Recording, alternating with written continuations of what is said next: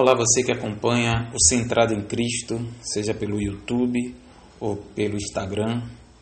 Quero convidar você hoje para nós fazermos um podcast sobre um assunto muito interessante, chamado misticismo cristão. Bem, por definição, misticismo cristão, ou melhor dizendo, misticismo é a crença de que o ser humano pode se comunicar com a divindade ou receber dela sinais ou mensagens. O que é que isso quer dizer? Isso quer dizer que alguém que é místico, ele acredita que pode ter um contato verdadeiro com Deus. E quando a gente está falando de misticismo cristão, a gente está falando relacionado a esse contato com Deus dos cristãos. Jesus Cristo, Deus o Pai, Deus o Espírito Santo, porque o cristianismo acredita numa trindade. E, de certa maneira, todo mundo que é cristão, é, ou pelo menos sua grande maioria, acredita realmente que pode ter esse contato, não só falando com Deus, mas Deus falando com eles também. E isso é uma realidade que acontece desde que o cristianismo é cristianismo. Essa crença está enraizada no seio da, da cristandade desde sempre. E, mas o que eu quero falar hoje especificamente aqui com vocês não é a simples crença é, desse contato com Deus, mas é alguns tipos de misticismos, se é que a gente pode dizer assim, dentro desse misticismo, que exacerba, que aumenta, que, que gera um tipo de, de exposição desse contato de uma maneira bem visível, bem notória, que as pessoas atribuem é, algumas como mistério, outras como reteté, outras como é, um, um manifestar de sapatear ou de cair no espírito, enfim, a gente quer tratar desse tipo de contato, um contato que as pessoas têm uma, uma manifestação visível, é, ou pelo menos alega né, ter esse contato que se manifesta de maneira visível. E nós queremos começar falando sobre isso. Antes de começarmos, eu preciso primeiramente me apresentar às pessoas que não me conhecem. Meu nome é Leandro Melo Silva, eu sou discípulo de Jesus há 25 anos e, além disso, eu tenho formação na área de História e tenho como interesse cultura e fenômeno religioso. Então, esse tema é um tema que ele atende muito aquilo que eu pesquiso, que eu já meditei, que eu já pesquisei, e eu me sinto assim bastante confortável para falar sobre ele. Além disso, é, algo que é, é preciso acrescentar aqui é todo cuidado e carinho que eu tenho ou que eu vou procurar ter ao tratar esse tema, pelo simples motivo de eu já ter feito parte de um movimento assim, de um movimento de sapateado, de rodar, de cair no espírito. Eu tenho uma experiência de ter vivido quatro anos num ambiente assim, então eu vivi de perto algumas dessas manifestações, inclusive eu participei e, e eu posso falar assim com, com certa é, garantia daquilo que eu estou falando, justamente por eu ter feito parte de um movimento assim e conhecer bem de perto. Tenho base suficiente, não só do ponto de vista teórico, mas do ponto de vista experimental dessas realidades que acontecem. É importante frisar isso para não transparecer em alguma das minhas falas que eu posso estar sendo insensível ou estar falando de uma maneira assim bem distanciada como alguém que não conhece o que está falando. E, e isso é importante, por isso que eu estou chamando a atenção. De que, na verdade, a minha aproximação e o meu interesse, inclusive, por esse assunto se deu justamente por essa aproximação que eu já tive é, em um certo momento da minha vida. Ok? Bem, na verdade, esse podcast está pautado em perguntas e respostas. Há, há algum tempo atrás, eu fiz uma sugestão lá no Instagram de pessoas que queriam saber sobre esse assunto e que tinham algum tipo de pergunta que eles poderiam fazer. E eles fizeram é, perguntas lá sobre várias questões Além disso, adicionei outras e eu fiz um compilado aqui com 10 questões, que são questões que, que boa parte das pessoas tem dúvidas, e enfim, que de alguma maneira inquieta alguém e a gente vai começar a falar, a falar né, dessas questões, dessas perguntas. Não dá para esgotar tudo, obviamente, senão certamente esse podcast vai ter duas, três, quatro, cinco horas, mas é, pelo menos eu acredito que das mais importantes a gente vai estar abordando aqui. A primeira pergunta que foi me feita, e eu já quero adicionar a segunda pergunta também, porque as duas acabam falando um pouco do mesmo assunto, que é sobre sonhos. A primeira pergunta que me fizeram foi assim: Deus ainda fala através de sonhos? E a segunda pergunta é: sonhos e revelações são um mito? Para responder essas duas perguntas, eu quero primeiramente fazer referência ao texto de Atos 2. Em Atos 2, é descrito aqui o dia de Pentecoste, onde o Espírito de Deus ele desceu sobre aqueles quase 120 discípulos que estavam no cenáculo.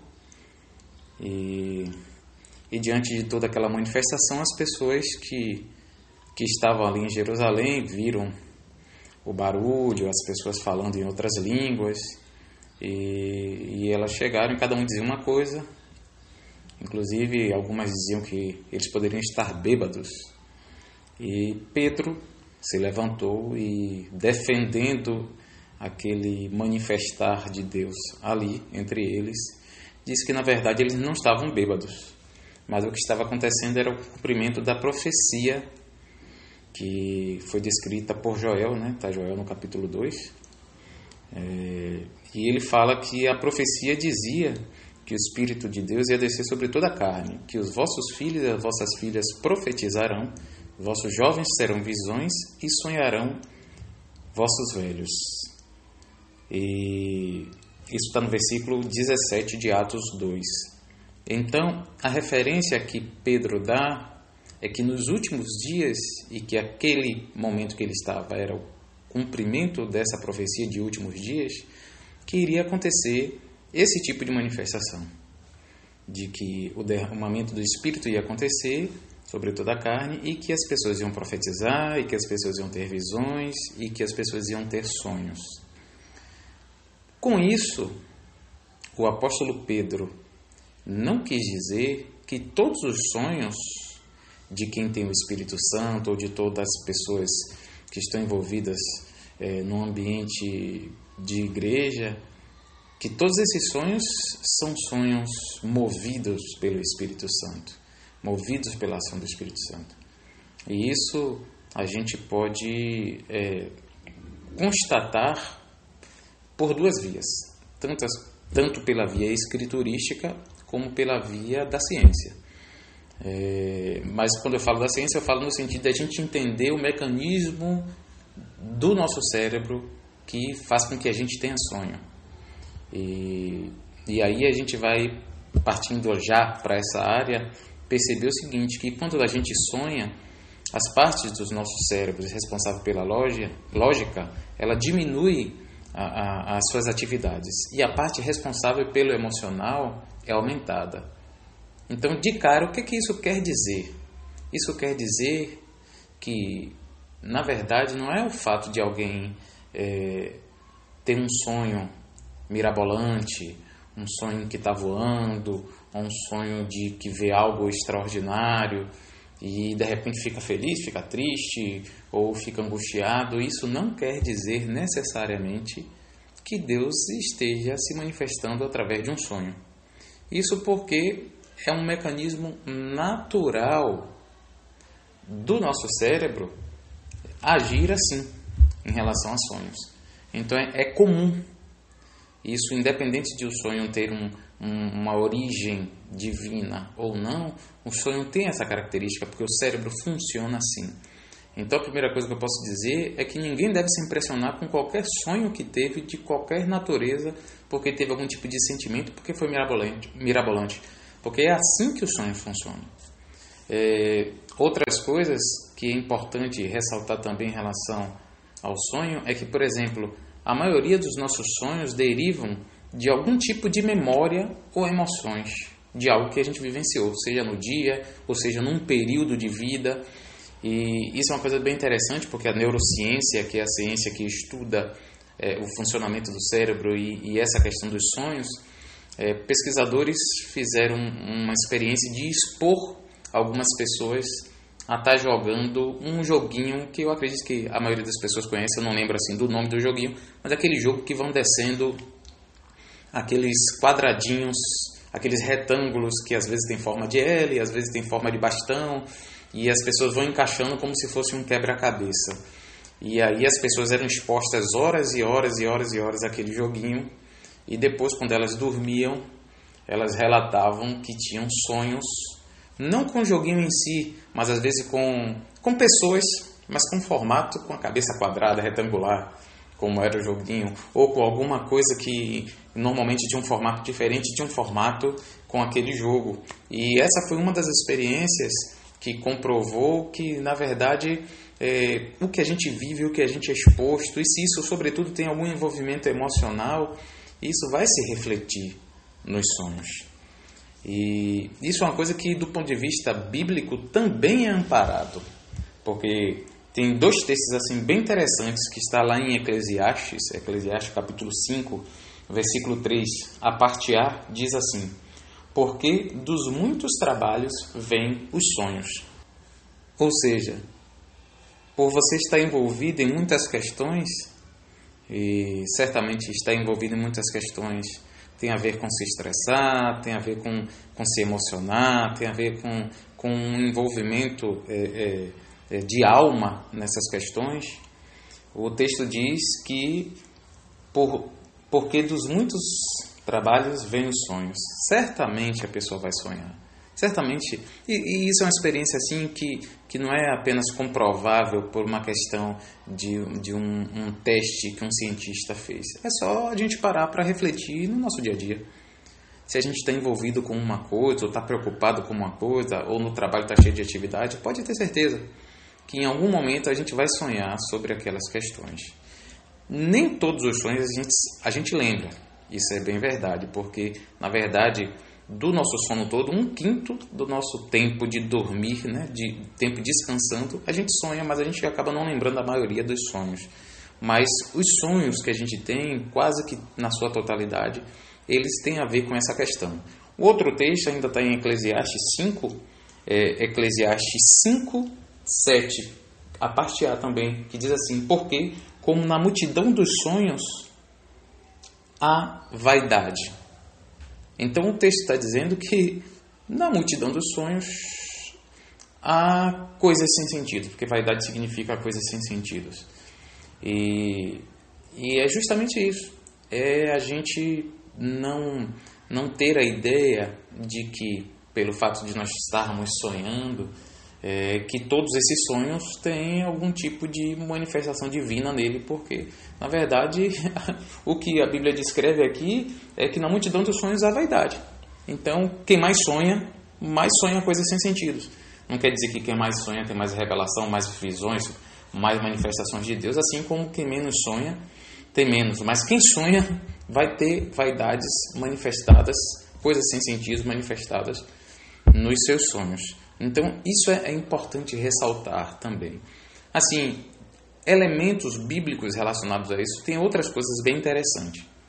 É, se você quiser fazer aí até um, um, um teste seu, particular na Bíblia, se você pesquisar a palavra sonho no Novo Testamento, você vai descobrir que existem sete passagens que falam sobre sonho. As seis primeiras passagens são passagens que falam sobre sonho relacionado a Jesus no Evangelho. Ou seja, aqueles sonhos que, que por exemplo, José teve, que o anjo apareceu para ele, disse que era para ele fugir de tal lugar para tal lugar. Esse tipo de sonhos, sonhos que envolvem a pessoa de Jesus. Então, dos sete textos, seis estão relacionados a Jesus no Evangelho. E o sétimo é justamente esse texto que a gente leu aqui no princípio, que é o texto de Atos, onde Pedro fala do cumprimento da profecia. Por que, que eu estou chamando a atenção dessa pesquisa que você pode fazer, pode constatar isso? Porque depois da citação de Pedro, não há nenhuma menção de sonho mais no Novo Testamento. E olhe que ali estava no início da igreja, na fundação da igreja, se a gente pode dizer assim. E toda a história da igreja, o livro de Atos, e você vai ver tudo mais que não tem mais sonho. Olha que coisa interessante. Se sonho fosse uma coisa tão relevante, se sonho fosse uma coisa tão importante para que cada cristão tivesse atento o tempo todo, como se cada sonho fosse algo que Deus estivesse falando, não poderiam ter tido mais experiências no Novo Testamento? Não há.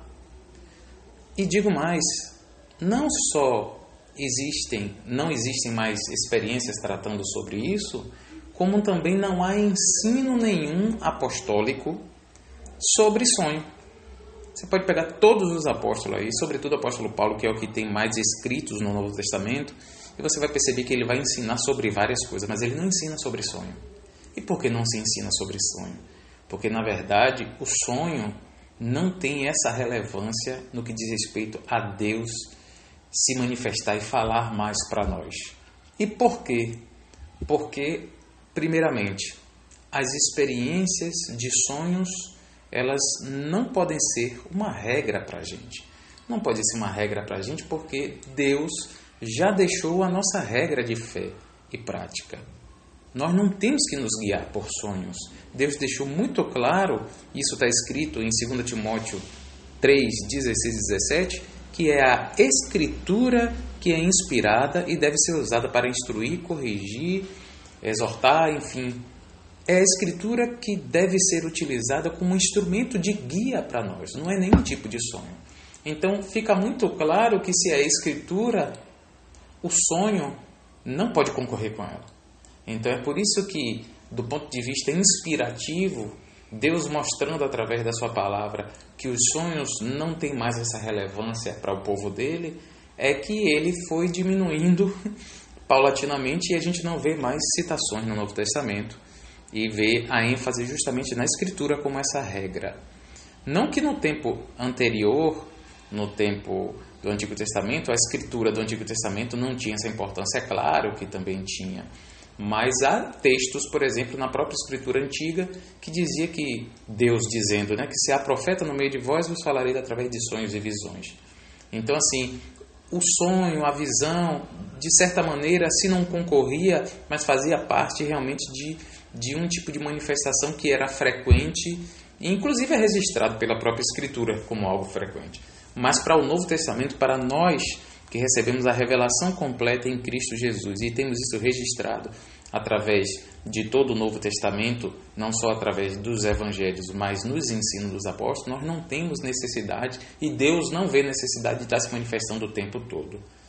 Mas, Leandro, você está meio que sendo contraditório, porque no início você disse que Deus fala através de atos e agora você está dizendo que não há mais necessidade.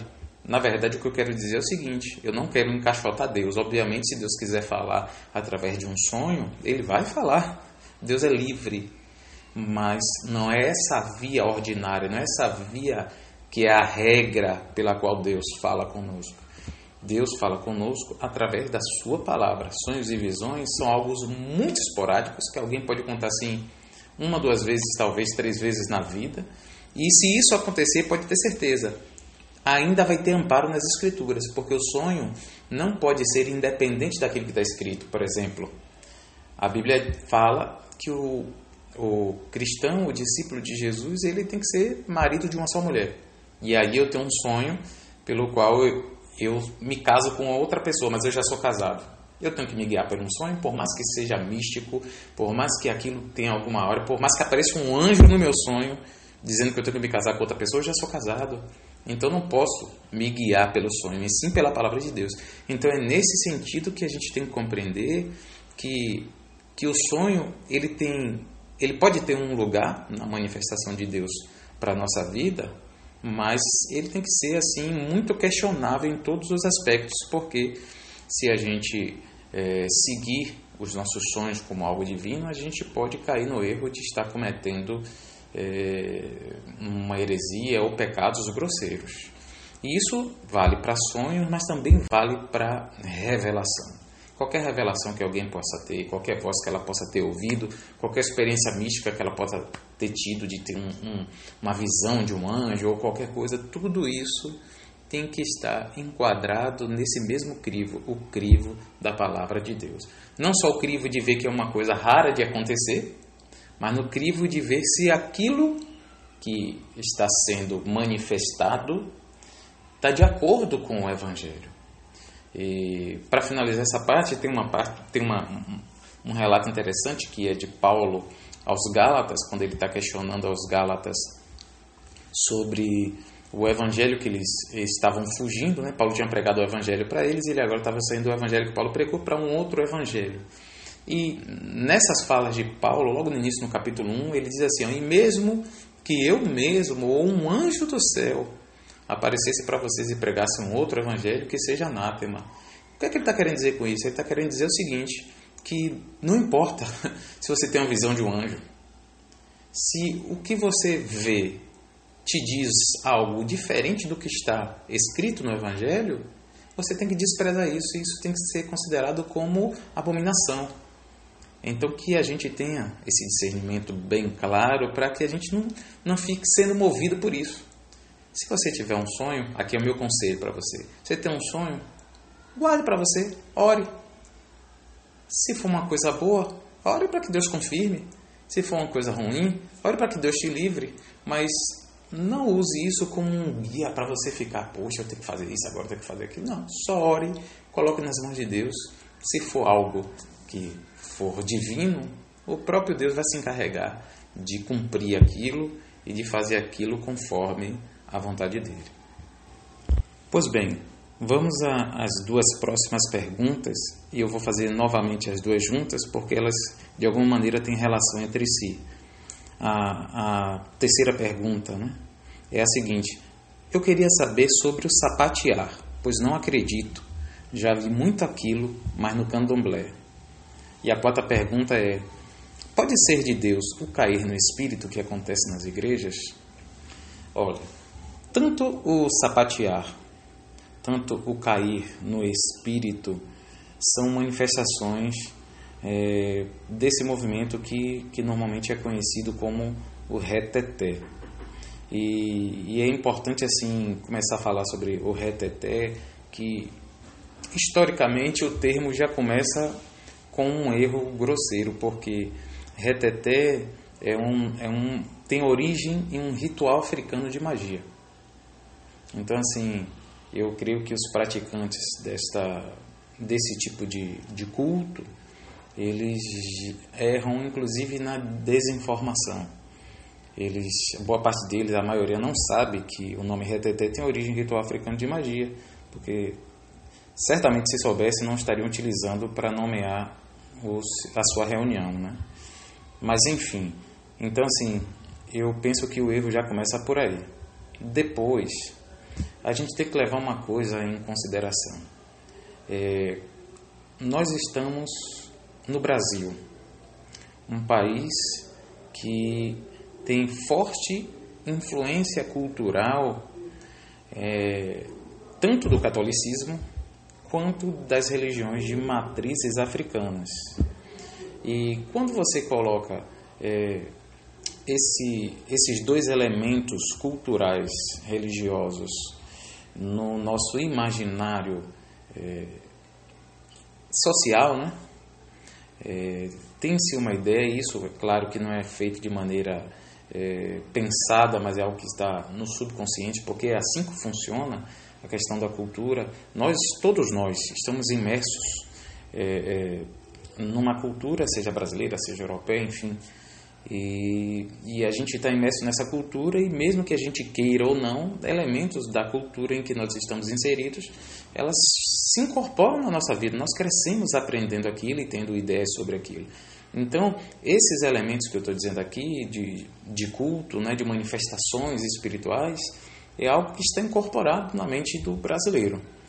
E muita gente é, acaba tendo essa influência no sentido de que achar que uma manifestação real de uma entidade, é, seja um, um orixá, ou seja, o Espírito Santo, tem que haver alguma manifestação visível.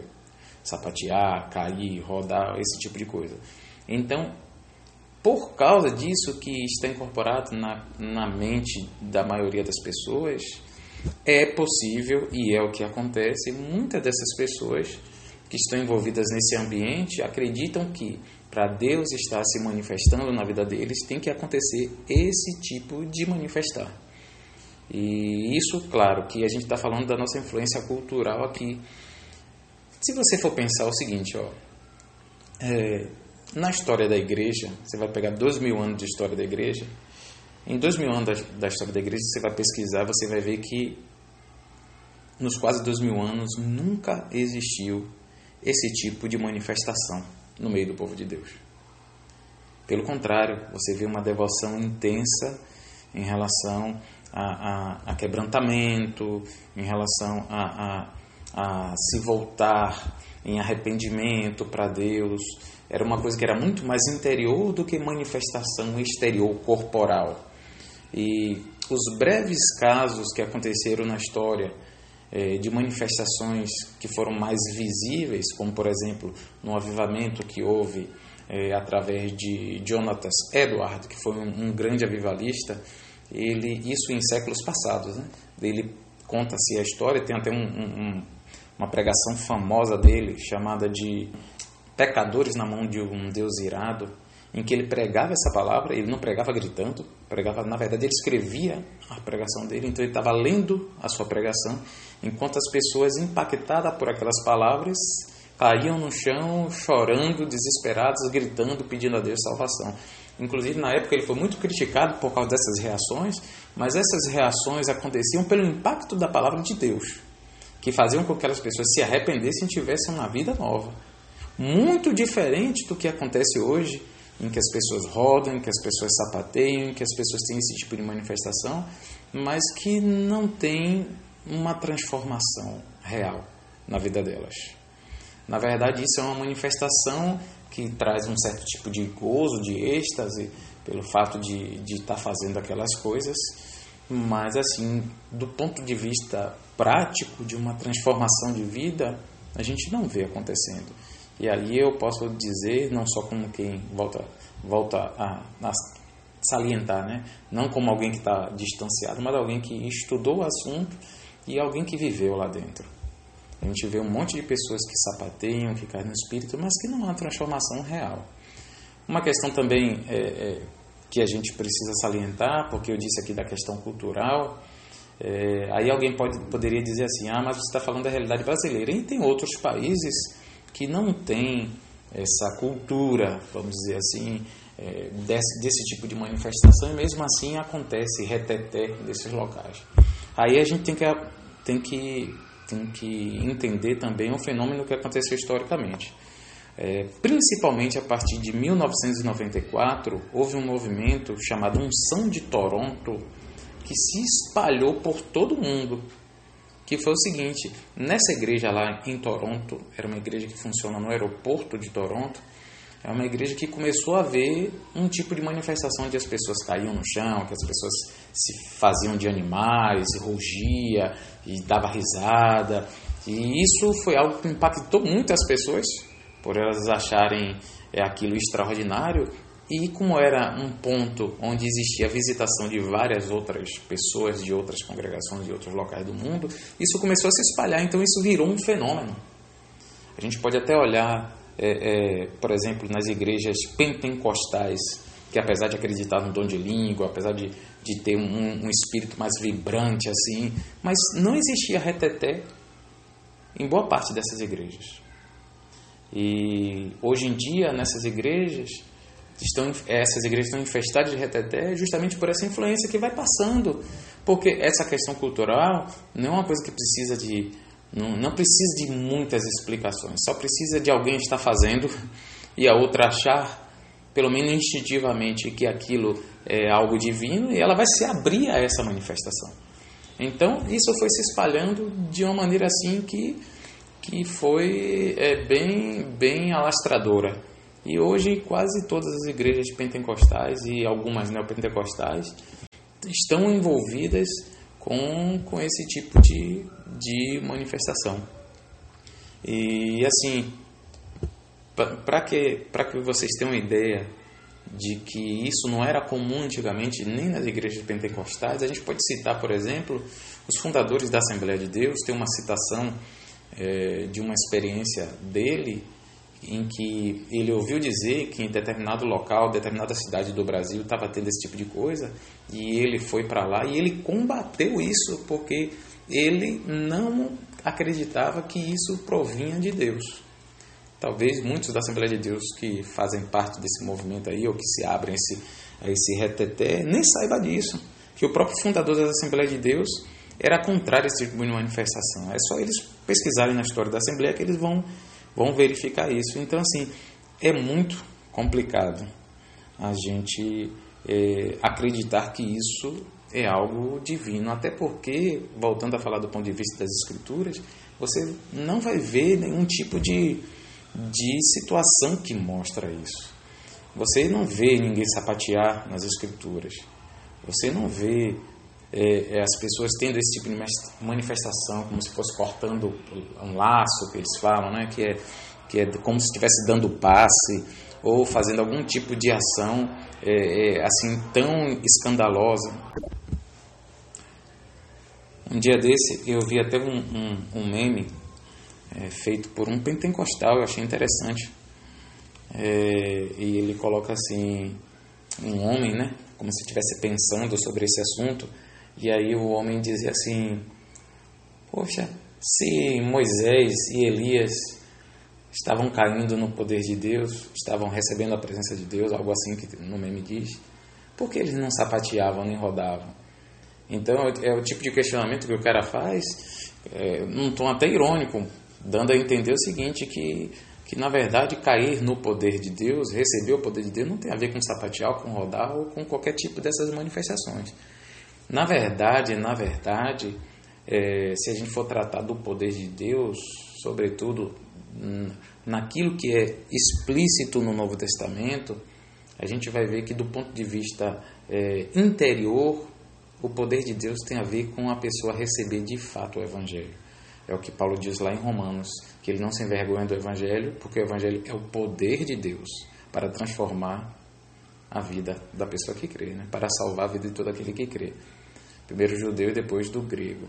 Então, assim, ele está falando desse ponto de vista. Exteriormente, ou pelo menos visivelmente, é claro que a gente vê manifestações de pessoas cheias do poder de Deus, mas é no sentido de quê? De profetizar, de trazer uma palavra da parte de Deus, é de, de Deus se manifestar nela através de curar alguém, mas nunca para trazer nenhum tipo de confusão e sempre para trazer algum tipo de benefício prático seja na vida dela própria, seja na vida de alguém sendo curado, sendo curado e recebendo e dando glória a Deus por isso. Então, é, realmente, como, como uma pessoa é, perguntou no Instagram, ela não acredita porque já viu isso muito no candomblé e não precisa acreditar mesmo não, porque é, de fato isso não tem respaldo bíblico, isso tem mais a ver com um tipo de mentalidade que foi inserida no meio é, do povo de Deus. Uma outra pergunta, é a pergunta número 5, diz assim: Por que nas igrejas de linha pentecostal se grita tanto nas pregações? É, isso também é cultural. É, assim, em algum momento, alguém confundiu o falar alto na sua oratória com, é, com a manifestação de Deus ou de autoridade de Deus. É, assim, fica bem evidente que em toda a Escritura, quando se mostra que, que a palavra de Deus tem poder, mostra que a palavra de Deus tem poder por ela própria e não por qualquer tipo de ênfase ou de força que um pregador possa fazer.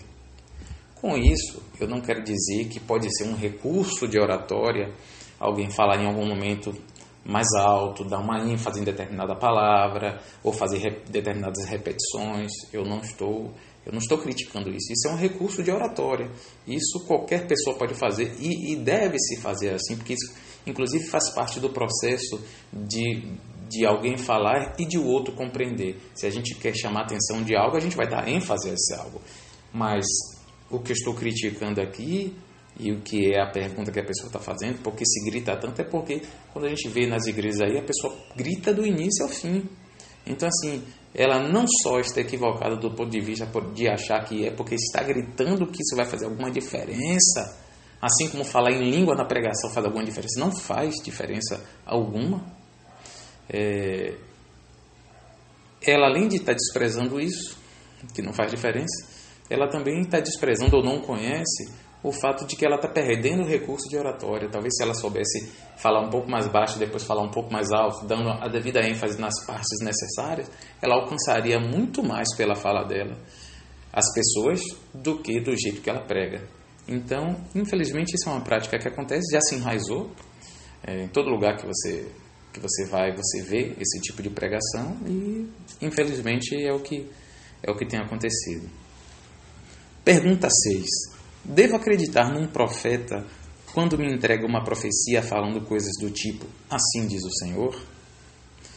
Essa também é uma questão muito delicada, porque assim, na tradição é, pentecostal, a profecia ela está ela tá voltada muito mais àquela prática de alguém falar em línguas e interpretar, ou pelo menos diz que interpreta aquela língua, falando da parte de Deus, do que no sentido real do que a profecia quer dizer. Porque assim, o que é que as pessoas fazem? Elas falam em língua, falam português e dizem assim: Olha, homem, quero te dizer assim. Olha, mulher, esse que não sei que, não sei que. Então, elas já, já, existiu, já existe um, um, uma forma de se profetizar. Mas quando você vai olhar para o Novo Testamento, você não vai ver isso. O que você vai ver é que a profecia no Novo Testamento é a pessoa que recebe da parte de Deus um indicativo de algo que ela precisa comunicar, e ela simplesmente chega e comunica para a pessoa. Ela diz: Olha, eu, eu, Deus me falou que é isso, isso, isso e isso. Ou você vai pegar o profeta que profetizou é, que Paulo ia ser preso em Jerusalém e antes de ir para Roma. E ele diz assim: Olha, ele pega e amarra as mãos e os pés e diz assim: Assim vai acontecer com que com aquele que é o dono desse cinto, que era Paulo. Você não vê esse tipo de manifestação da pessoa falando em língua e depois falando em português ou na língua né, que a pessoa for falar e, e falar assim, diz o Senhor, como se ela, como se Deus estivesse incorporada nela e ela é, estivesse, realmente Deus estivesse falando ali através dela. Não é assim que está escrito. Então, assim, isso para mim já gera um, um tipo de descrença por não ver o modelo bíblico assim. Mas também eu não quero ser leviano e achar que em nenhum momento a pessoa pode estar falando da parte de Deus assim. Eu só acho que ela não precisaria falar assim, se é realmente da parte de Deus. Outra coisa, e é um ponto que a gente sempre vai voltar. Qualquer pessoa que for falar algo da parte de Deus, alguma profecia, a profecia ela tem caráter bíblico. Assim como um sonho, assim como uma visão, porque, volto a dizer, é a escritura que é inspirada por Deus e deve ser usada para instruir, para corrigir. Então, se a pessoa sente algo da parte de Deus para falar para alguém, esse sentir tem que ser com base nas escrituras. Ela tem que trazer algo que tenha, que venha, que seja fluida, gerada, que tenha como, que emane, que saia do que a Bíblia diz e não profecias mirabolantes que a gente vê por aí, de que pessoas vão para tal lugar, vai fazer isso, vai fazer aquilo, enfim. É uma coisa assim bem, bem complicada de se crer. Eu prefiro, eu prefiro acreditar, e é o conselho que eu dou para as pessoas, eu prefiro acreditar num profeta, entre aspas, em qualquer irmão, porque qualquer pessoa pode ser profeta, sendo usado por Deus para trazer uma palavra da parte de Deus. O apóstolo Paulo disse que nós temos que buscar com zelo os dons espirituais e que o melhor dom é de profetizar. Então, assim, qualquer pessoa pode profetizar buscando a Deus, Deus concedendo isso a ela. Então, é, eu prefiro acreditar que a pessoa pode profetizar de maneira mais simples possível, trazendo um texto bíblico, explicando aquele texto conforme ela entendeu no coração que deveria trazer para a pessoa.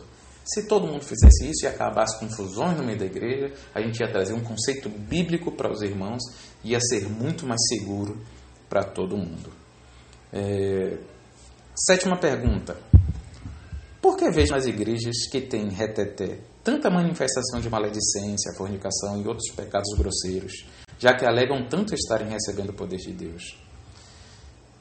Isso é uma constatação, realmente. Eu falei aqui, assim, há pouco tempo atrás aqui no podcast, de que realmente eu convivi nesse meio e quem convive sabe é um meio que existe muita maledicência, muita maledicência, muita falta de entendimento bíblico. As pessoas é, se voltam muito para essas manifestações, mas tem muita carnalidade no meio deles, inclusive prostituição, inclusive fornicação.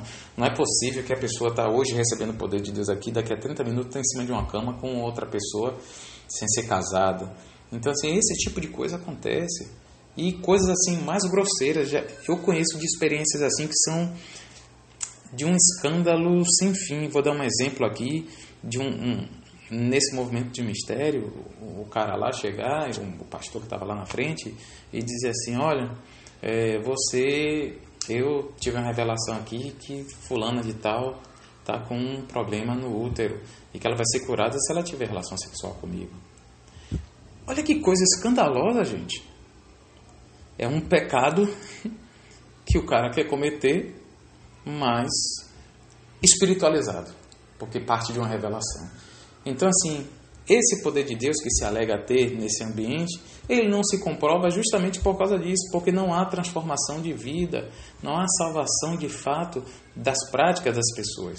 Elas estão ali, estão envolvidas com isso tudo, mas estão envolvidas em um monte de pecados. E é difícil acordar dessa realidade porque as pessoas estão ali experimentando algo. Porque assim, quando eu, eu aponto esses problemas no meio do RTT, eu não quero dizer que as pessoas não sentem. As pessoas sentem sim, as pessoas sentem coisas. Mas o que eu questiono é que essas coisas não necessariamente são de Deus.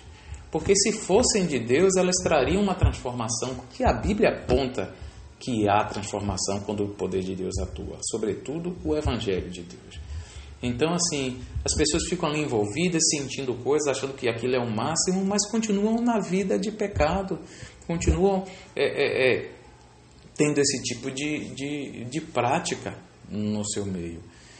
É importante a gente enfatizar que rigor ascético como diz lá o apóstolo Paulo em Colossenses 2, no final de Colossenses 2, rigor ascético, pretexto de, de humildade, de visões de anjo e qualquer tipo de, de manifestação que possa ser é, visto, alguém possa alegar ter tido, ela não tem poder algum senão para a satisfação da carne. Ou seja, essas coisas não transformam, essas coisas não mudam as pessoas. Infelizmente, muita gente vai pagar o preço de viver num ambiente desse sofrer ali dentro. Algumas até se afastam do evangelho, do meio evangélico, nunca mais quer por ter tido experiências frustrantes, traumatizantes ali. E tudo isso porque ela não conheceu o verdadeiro evangelho de Jesus Cristo. Mas ela se envolveu num movimento que dá margem a carnalidades, dá margem a uma espiritualidade cega a um emocionalismo exagerado e muitas vezes até um engano de espírito maligno. Então é um cuidado que as pessoas têm que ter. Se você que está ouvindo esse podcast aqui faz parte desse movimento, eu, eu não não estou querendo ser insensível com você ou querendo aqui te criticar por criticar, mas é, é a fala de alguém que viveu essa experiência, que conhece gente que se envolveu com isso e que são coisas assim abomináveis. Você pode viver experiências com Deus você pode ter experiências sobrenaturais com Deus, mas essas experiências têm que ser pautadas nas Escrituras. Deus quer ter muito mais disposição em falar com você pela sua palavra do que por qualquer outro meio, porque é essa mudança, é essa manifestação que traz mudança, que nos aproxima ao objetivo que Deus tem para nós, que é nos fazer a imagem de Jesus. Oitava pergunta: Posso fazer é, posso participar de cruzadas e campanhas para receber a bênção de Deus? Gente, preste atenção. É, a, gente, a gente tem que ter um, um cuidado muito grande na interpretação do Antigo Testamento. As coisas do Antigo Testamento são sombra da realidade que havia de vir, que está em, em Cristo. E os exemplos do Antigo Testamento estão ali também para nos mostrar como é que Deus agia e como é que Deus operava em relação ao povo dele naquele período da aliança de Deus com aquele povo. E isso é importante para que a gente não simplesmente pegue as práticas do Antigo Testamento e traga para o Novo como se isso fosse a vida que a gente deveria levar. Tudo o que o Antigo Testamento tem e que a gente tem que viver hoje, isso tem que passar sempre pelo crivo de Jesus, do que Jesus disse sobre isso e dos ensinos dos apóstolos. Então, por exemplo, a gente vê no Antigo Testamento o povo rodando sete vezes, é, sete dias Jericó. Então é por isso que eu tenho que fazer uma campanha de sete dias rodando em cima de um papel com os meus problemas, porque eu vou derrubar as muralhas dos meus problemas. Não. Isso é uma aplicação equivocada. Quando você vê Jesus e os apóstolos falando sobre isso, eles, estão, eles falam sobre oração, falam sobre clamar a Deus, falam de você buscar em Deus o resultado, mas não com esse tipo de prática. Então, quando alguém fala de campanhas, de cruzadas, de sete dias para isso, ou 14 dias para aquilo, 21 dias para aquilo, isso não tem amparo do Novo Testamento, não tem amparo do Evangelho. No Evangelho, a gente, pelo Evangelho, a gente entende duas coisas. Primeiro, que Deus pode abençoar qualquer pessoa. É, Jesus diz lá no Sermão do Monte que Deus é bom e ele manda chuva sobre justos e injustos. Com isso, Jesus estava querendo dizer que Deus abençoa toda e qualquer pessoa. Agora, obviamente, que as bênçãos espirituais elas não estão disponíveis para todo mundo, elas estão disponíveis apenas para os que estão em Cristo. É por isso que Paulo diz lá em Efésios, no capítulo 1, a partir do versículo 3, 4 em diante, quando ele diz assim: é, Bendito seja o Deus e Pai de nosso Senhor Jesus Cristo, que nos tem abençoado com todas as sortes de bênçãos espiritual em Cristo. Então, as bênçãos espiritual em Cristo, o nome já está dizendo, é em Cristo. As bênçãos espirituais é em Cristo e não por outros meios. Então, o que, é que eu posso dizer para alguém que quer fazer cruzadas e campanhas para receber a bênção? Se a bênção é, for material, vamos dizer assim, uma bênção que não tiver a ver com questões espirituais, ela clame a Deus, Deus pode abençoar ela. Agora, se ela não for cristã, ela não vai receber bênção espiritual, porque a bênção espiritual é só por meio de Cristo Jesus e ela tem que estar inserida, ela tem que estar unida a Cristo para receber as bênçãos espirituais, seja salvação ou libertação ou qualquer outra coisa. Então, o conselho que eu dou é que não precisa fazer nenhum tipo de cruzada ou campanha, precisa que a pessoa busque a Deus. Busque a Deus e que Deus vai responder conforme a qualificação dela. Se ela está em Cristo, ela recebe algum tipo de bênção, e se ela não está em Cristo, ela só vai receber a bênção material. Penúltima pergunta: por que parece em muitos cultos de reteté que as pessoas estão em transe ou hipnotizadas? Gente, muita, muitos pentecostais, eu estou citando pentecostais porque a maioria do povo que, que, que, participa desses cultos e dessas cruzadas e desses, desses movimentos de reteté e de mistério são pessoas ligadas ao pentecostalismo. Então, assim, muitos deles não sabem que alguns pastores, inclusive, inclusive fazem cursos com psicólogos para aprender sobre sugestionamento, para aprender sobre hipnose.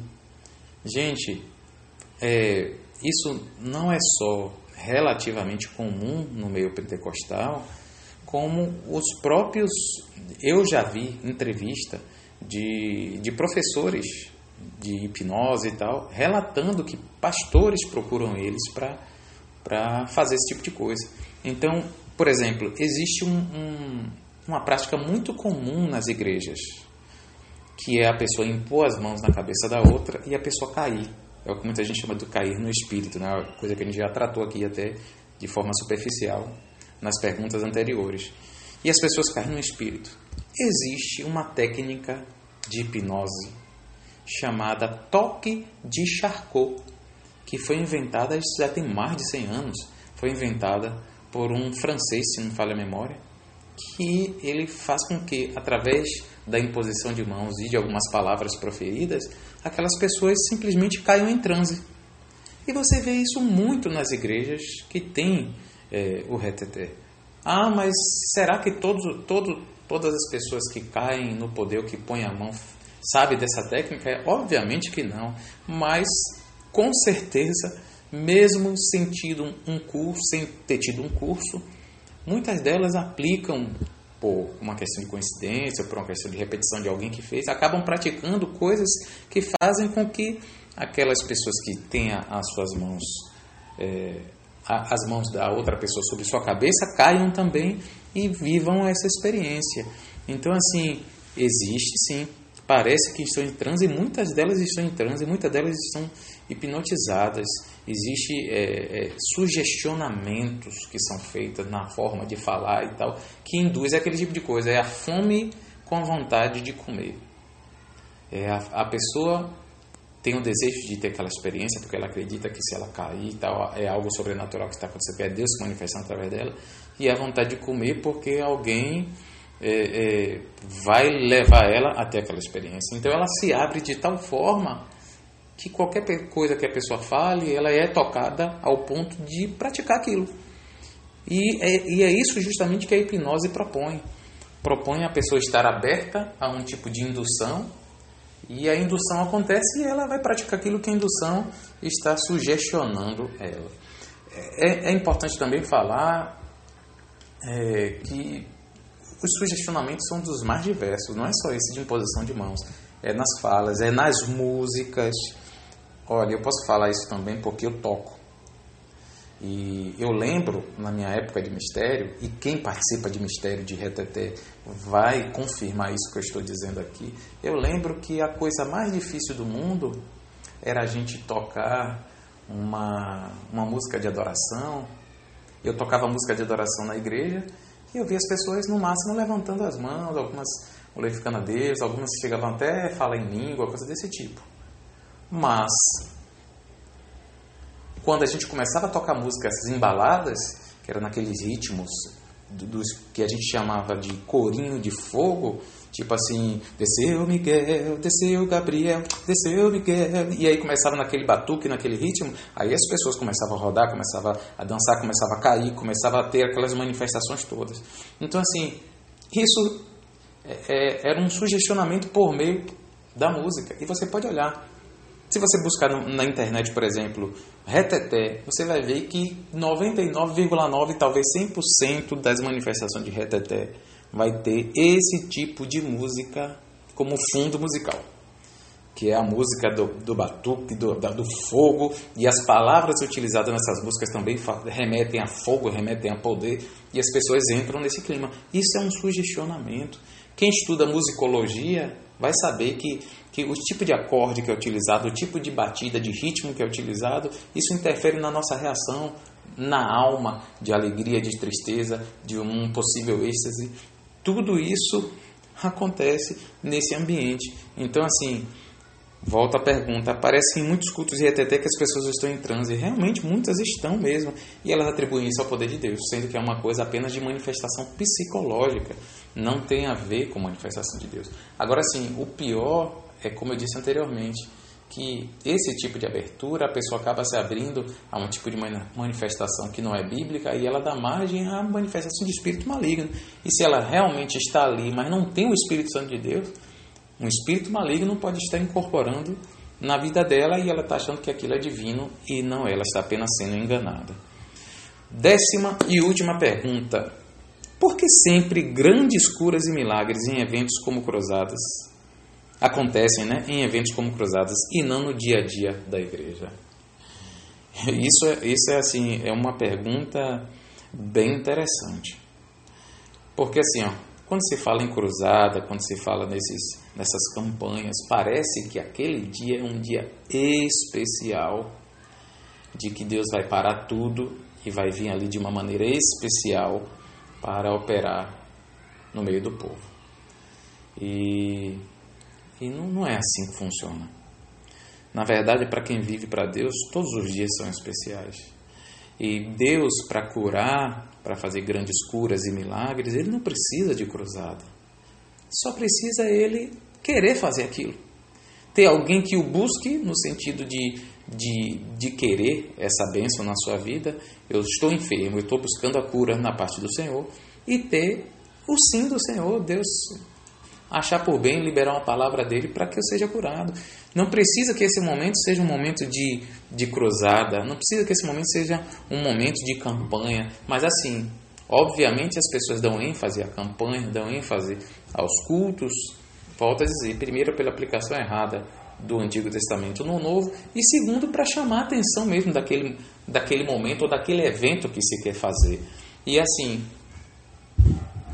fazendo, chamando, chamando a atenção desses eventos e tendo esse tipo de manifestação, ou dizendo que vai ter, obviamente mais pessoas estarão indo e mais pessoas estarão suscetíveis a algum tipo de, de manifestação ali. E quando digo manifestação, não quer dizer necessariamente cura. Porque o que é que tem se provado historicamente? Que muita gente que vai para esses cultos e que dizem que foi curadas são curas, entre aspas, momentâneas. Porque as pessoas estão ali, estavam sentindo uma dor, para de sentir a dor, mas dois, três dias depois, cinco dias depois, a dor volta de novo. Que cura é essa? Quando Deus cura, Deus cura para valer. Deus não precisa de ajudinha nossa. Quando Deus cura, Deus cura. Agora, se Deus não curou, Deus não curou. E Deus é Deus. Por... Deus continua sendo Deus, não querendo curar ninguém, se for o caso. Como Deus é Deus curando alguém. Isso, isso não, não aumenta o poder de Deus nem diminui.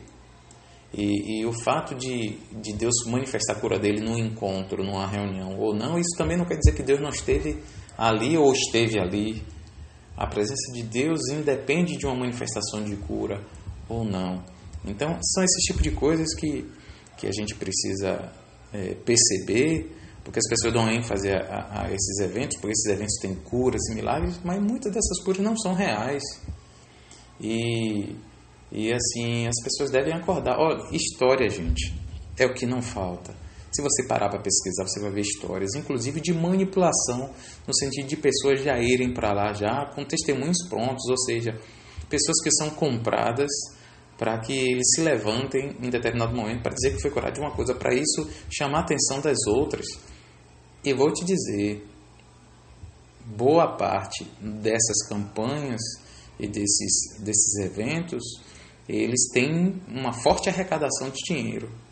Isso não é à toa, porque muita gente se sente compelida pelo suposto poder de Deus manifestado ali a entregar das suas finanças, que no fundo, no fundo, para, sobretudo para os charlatões, porque não quer dizer que todos que fazem campanha são charlatões, não, não é isso. Eu acredito que tem pessoas sinceras que façam, que inclusive estão na frente dessas campanhas, mas por equívoco. Mas tem charlatões ali fazendo campanhas e que estão manipulando as coisas para, no fundo, no fundo, ter uma renda financeira.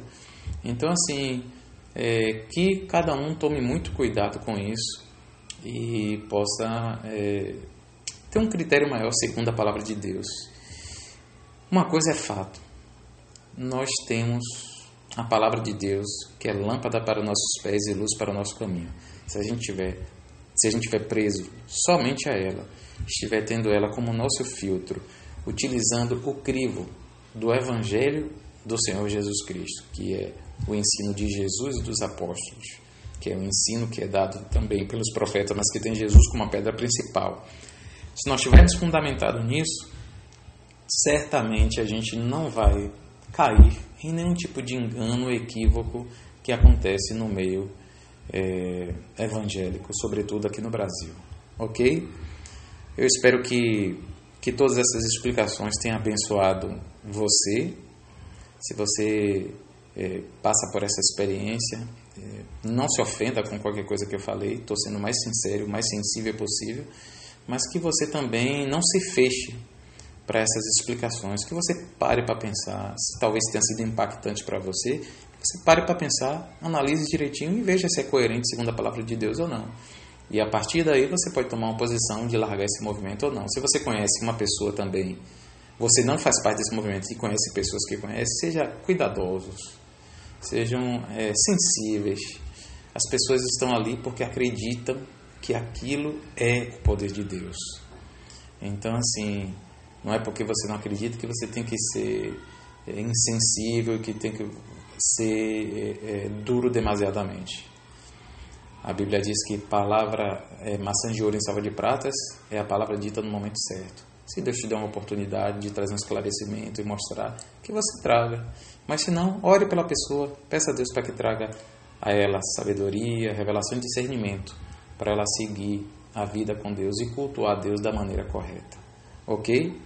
Que Deus abençoe a todos em nome de Jesus.